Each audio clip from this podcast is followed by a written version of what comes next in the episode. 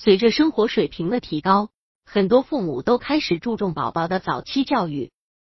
儿童智力发展的迅速时期是零杠三岁，此时期宝宝的特殊才能开始表现。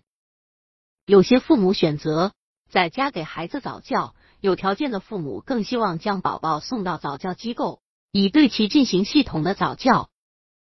还有些父母有疑问：早教是否一定要去早教中心？百度搜索慕课大巴，下载更多早教资源。武汉大学儿童发展研究中心主任杨健建议，条件好的家庭可选择到早教中心，条件受限的家长也可以自我进行。如果要去早教机构的话，该如何挑选合适的早教机构呢？杨健建议。家长在选择早教机构时，可以通过考察、试听等方式去了解早教机构的教学能力。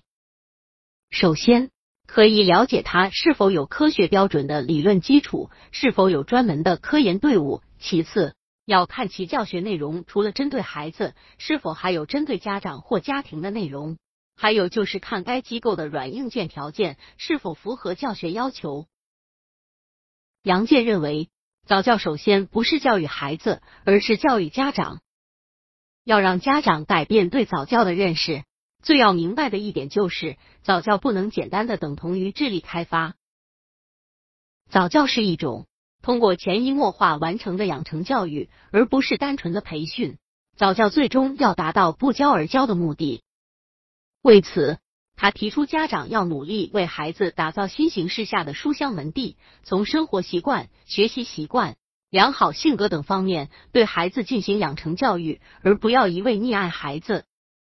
要通过家庭环境的设置，让孩子健美、聪慧、性格好。有条件的家长最好在宝宝零到三岁这一关键阶段，将宝宝送到比较规范的早教机构接受早教，同时。家长还应参与到早教过程中，学习早教内容，以方便在家里指导宝宝。父母要学习掌握教育宝宝的相关知识，对宝宝进行有计划、有步骤的教育。父母应从让宝宝小树立正确的观念、完善的心理素质，逐步培养他们具备坚强、刚毅、淳朴、坚定的精神、聪慧的思维能力、高尚的道德情操。